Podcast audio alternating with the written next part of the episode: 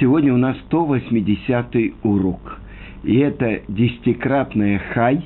Хай, вы знаете, это 18. И я надеюсь, что мы все вы, выйдем после этого урока живы. Потому что тема нашего урока, я повторю, мы находимся в последней Мишне четвертой главы. И это слова Рабиля, э, Капара, который говорит, рожденным предназначено умереть а мертвые оживут, живые предстанут перед судом, они должны знать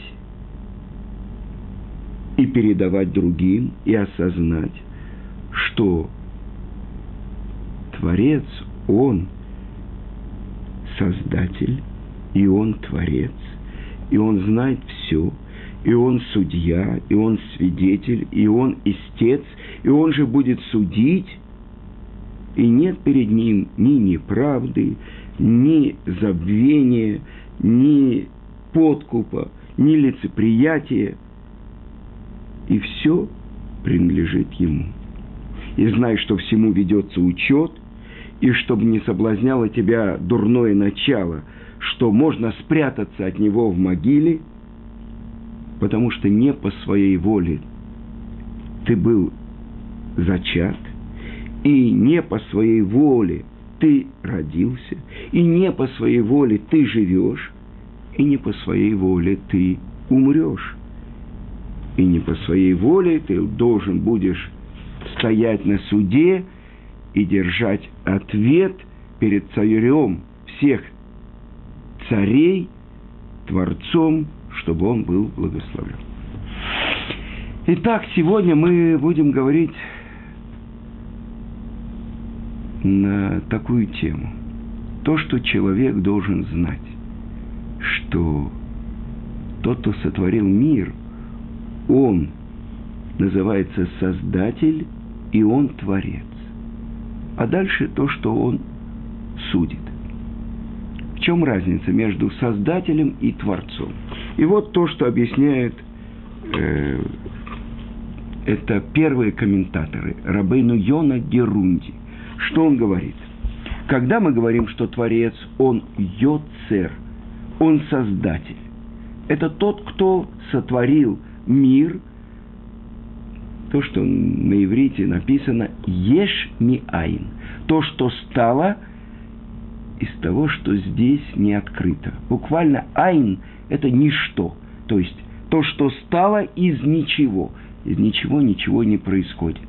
То есть то, что было в духовном мире, то, что было в замысле Творца, реализовалось в нашем мире. И это качество Творца, которое называется Создатель.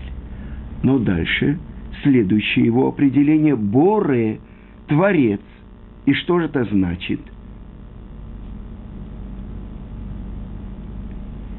И это то, что мы говорим в молитве, тот, кто обновляет по своему добру каждый день творение первозданное то, что нам очень трудно осознать. Обычно человек думает, ну как, я же осознаю самого себя. Значит, я существую, и я существую всегда, ну, э, во сне это особенный вид существования. Бодрствование – это другое, но я же есть.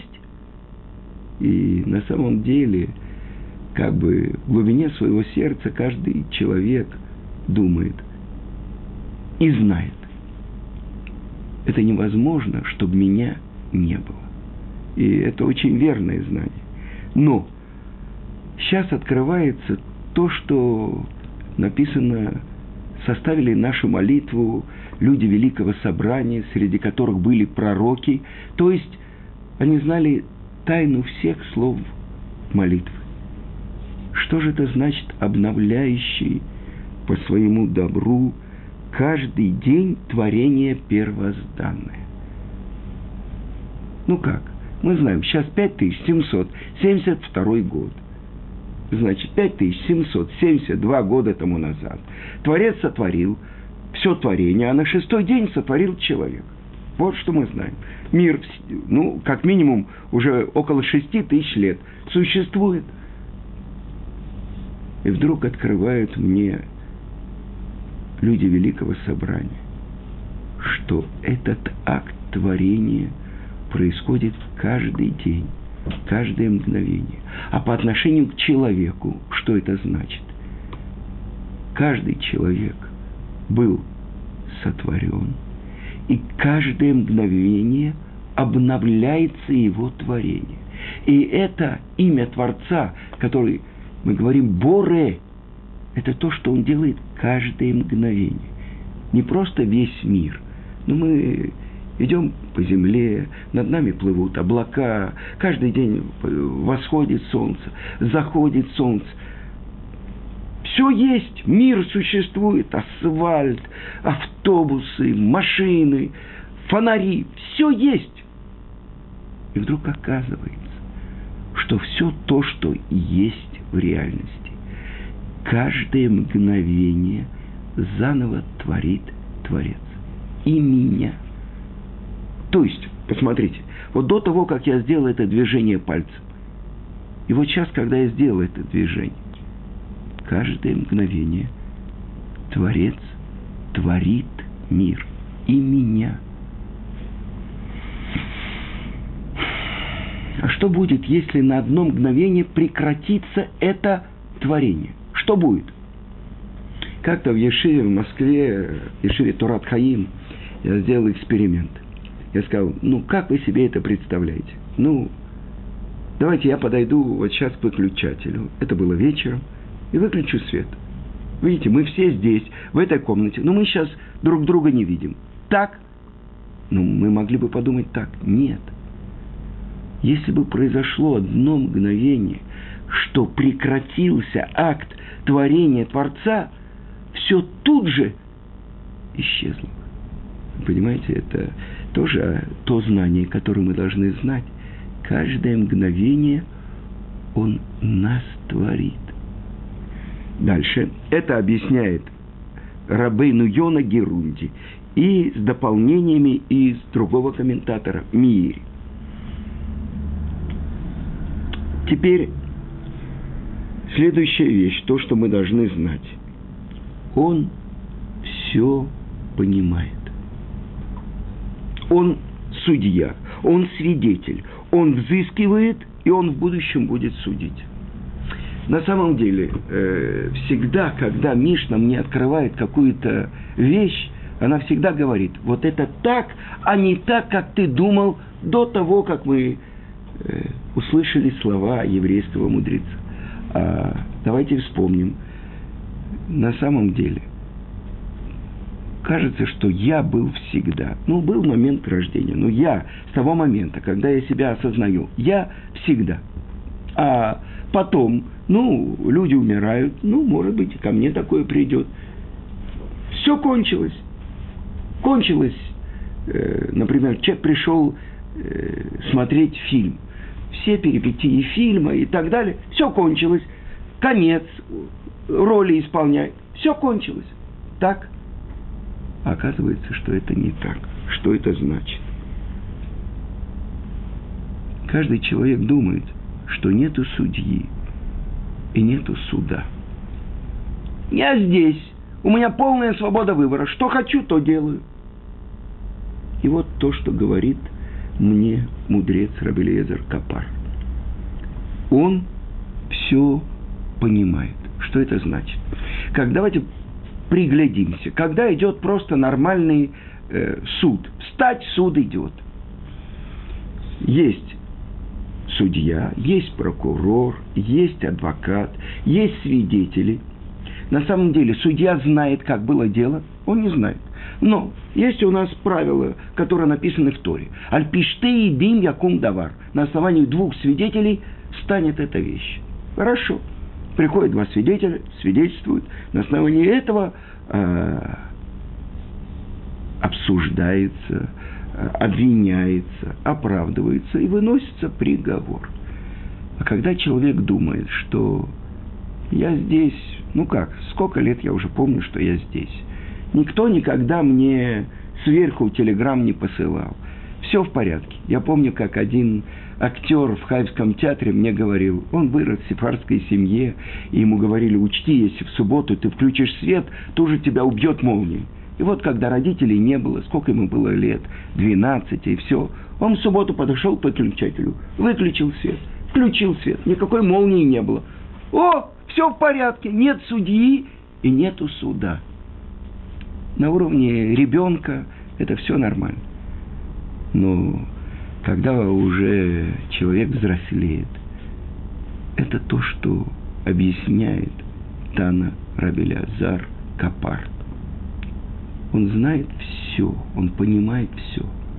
Что это значит? Мы видим, какой-то человек, я не знаю, перевел старушку через дорогу. Хорошо, какой садик. А мы не знаем, что в это время он засунул руку ей в карман и вытащил кошелек. Мы не знаем. Или одна история, я вам расскажу. Одна женщина, это как раз из новой книжки Акивы Таца, которая вышла в издательстве Пардес, которая называется «Живи и выбирай». Э, одна женщина в Америке, в Нью-Йорке, э, стояла на остановке и ждала автобус. И достаточно темно было, безлюдно, и достаточно район был с такой не очень хорошей репутацией. И вдруг она увидела какого-то мужчину. Она закричала ему, простите, можно вас на минуту? Он перешел дорогу. Вы знаете, я здесь одна, я никого не знаю. Вы можете подождать возле меня, пока я сяду в автобус. Он подождал. Сели в автобус. Он тоже вошел в автобус. Она доехала до своей остановки и поблагодарила его еще раз. Он вышел с ней. Он перед входом в метро, он догнал ее и сказал, вы знаете что, я вам очень благодарен. Она говорит, за что? Я вам благодарна. Вы меня спасли. Это ведь район очень э, с дурной репутацией. И он ей признался, вы знаете, я профессиональный карманник. Я, когда вас увидел, я думал использовать свою профессию. Но вы попросили моей помощи. Я вам очень благодарен за то, что я сделал то, что я сделал. То есть, о чем, почему я привожу вам такой пример? Когда человек смотрит, он смотрит только на внешнюю картину действия. Он не знает, что в сердце человека. Но ведь Творец, он знает, что в сердце человека. И поэтому это то, что мы должны знать. Других людей мы оденем красивый галстук, мы наденем большую шляпу. Знаете, э, какие-то люди, они, у них были такие большие бороды, большие шляпы и так далее. А потом оказалось, что они молились так, качались лучше всех. А потом оказалось, что это воры профессиональные. Они отрастили бороды и так далее, чтобы своровать свиток Торы э, в синагоге. Поэтому, но мы-то этого не знаем. Мы видим, вот человек в шляпе, вот человек с бородой. А что в сердце? Это знает тот, кто понимает все. Но теперь, он судья, он свидетель, он взыскивает, и он в будущем будет судить. И, конечно, это мы должны знать, что он судья. Но одна из тех вещей, то, что написано в Талмуде, это написано в трактате Псахим. Учили наши мудрецы.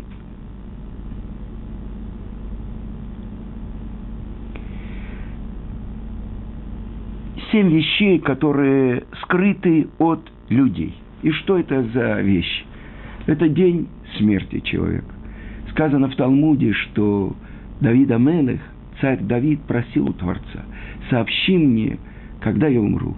Творец сказал, это человек не может знать.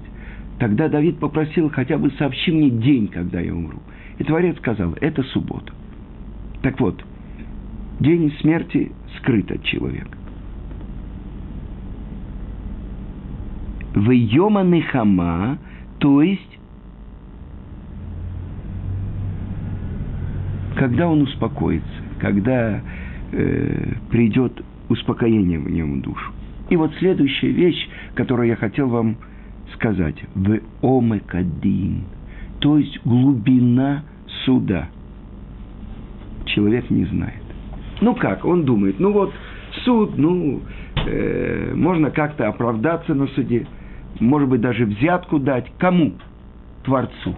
Какую взятку можно дать Творцу? А, человек думает так, я ведь э, сегодня надевал тфилин, я говорил шма, я сегодня учил Тору. О, так моя Тора, мои заповеди сотрут мои какие-то плохие дела. Это то, что человек должен знать. Это два отдельных счета. Одно – это мои заповеди, это моя Тора, а другое – все мои нарушения. И это как бы два счета в банке. Один плюс, один минус.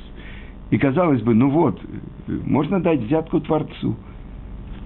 Моими заповедями я могу исправить э, мои нарушения.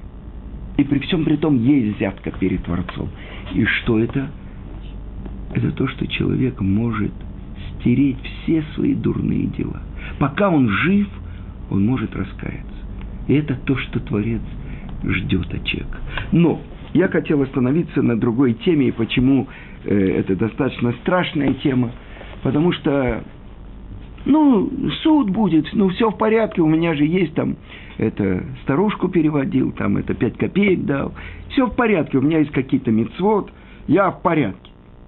И вдруг оказывается, что такое глубина суда. И для этого я хочу процитировать вам четвертую главу из книжки Месилат Ешарин «Тропинка, идущих прямо с Творцом». И это то, что величайший каббалист и учитель всего еврейского народа Раби Муше Хаим Люцата учит. И он говорит про то, что то, что написано в трактате Хагига Вавилонского Талмуда. Кто сможет выстоять на суде в день суда? И кто сможет оправдаться перед Творцом, который взыскивает за малое и за великое? Итак, сказали наши мудрецы, и скажут человеку, переведут человеку даже его пустую беседу, сказано – женой, когда муж с женой беседуют. Пустую беседу тоже приведут ему и покажут на суде. И так сказано в другом трактате, в трактате Ивамот, что по поводу праведников, ну, казалось бы, праведники, самые большие праведники, которые были в мире, это те, которых пишет сама Тора. Это працы еврейского народа – это те, которые умерли от поцелуя ангела. Так называется их смерть. То есть особенные люди. И вот оказывается то, что написано в трактате Ивамот, что так говорит царь Давид в 50-м псалме, а вокруг него Нис арамеот, высвивав нис арамеот. Ну, то есть, э, а вокруг э, него, ну, как бы буря. И не читай буря, сара, но читай сеара, это волосок. И отсюда учат наши мудрецы, что Творец взыскивает со своих праведников на толщину волоса. Авраам – наш пратец Авраам, который у пророка Ишаяу Творец называет Авраам любимый мой, Авраам Огави. И он не избавлен был от взыскивания по суду за легкие вещи, которых он, ну, чуть-чуть на толщину волоса сделал. Два слова спросил – Авраам. Нет, три. Бема эдаки эрашена. Четыре. Через что я буду знать, что я унаследую эту землю. То есть мои потомки унаследуют эту землю. Это во время союза между рассеченными животными, и Творец говорит ему, «Яду а ты да, ты геры я зареха бэрец лолаем, знай, узнай, что потомки твои будут пришельцами, изгнанниками в земле чужой и превратят их в рабов и будут притеснять их 400 лет.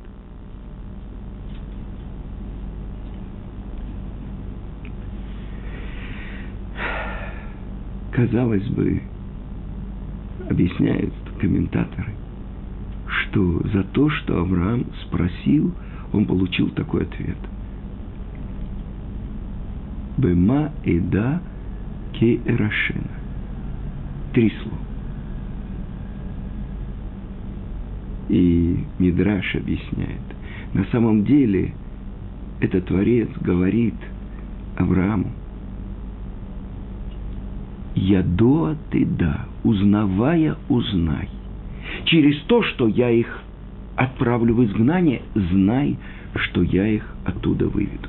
Через то, что я их рассею, знай, что я их соберу. Через то, что я их отдам как будто в заклад, знай, что я их выкуплю. Но страдания изгнанием, галутом искупят – нарушение. И это то, что спрашивает Авраам. Даже если мои сыновья отойдут от этого союза, который сейчас я заключаю с тобой, они не утратят право на эту землю? Нет, говорит Творец. Через что? Через страдания Галута они исправят свои, свой отход от этого союза и вернутся к нему. И насколько это верно по отношению к нам, которые выросли в этом изгнании и выросли вне Торы, вне заповедей. И из-за того, что это было обещано Аврааму, это то, что мы видим, мы возвращаемся. Главное, возвращаемся куда? К нашим корням, к этому союзу Авраама. Но это приводит Рамхаль как то, что именно из-за этого вопроса получает – такое предназнаменование, такое предначертание Авраам. Дальше, из-за того, что он заключает союз с Авимелоком, без того, что Творец ему дал на это право, написано так. Хаейха шани мажге бесимхат банеха шива дород. Знай, что из-за того, что, помните, там было семь овец, это Бер Шева, то есть из семь овец э, дает Элимелаху э, Авраам, и заключают они союз без разрешения Творца. Знай, что твои сыновья вернутся через семь поколений. Из-за чего? Из-за этого союза избранный из працев, Якова Вин. Сказано так, что когда Рахель, его любимая жена, говорит, дай мне сыновей, если нет, умираю я. И как бы рассердился на нее Яков и говорит ей, разве я вместо Творца, который лишил тебя потомства, к тому времени у него уже было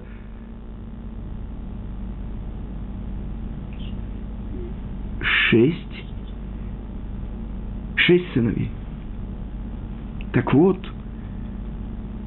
написано в Мидраше так. Говорит Творец.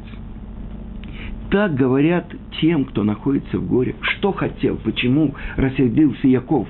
Он хотел, чтобы Рахель не прекращала молитву и просьб перед Творцом, что все зависит от нее, а не от него – потому что он не вместо Творца. Но так отвечает тому, кто находится в горе. Ведь наша праведница, наша мать Рахель, она хотела потомства от Якова, потому что и Лея, и Рахель, они знали, что они должны поставить дом Израиля, родить 12 сыновей.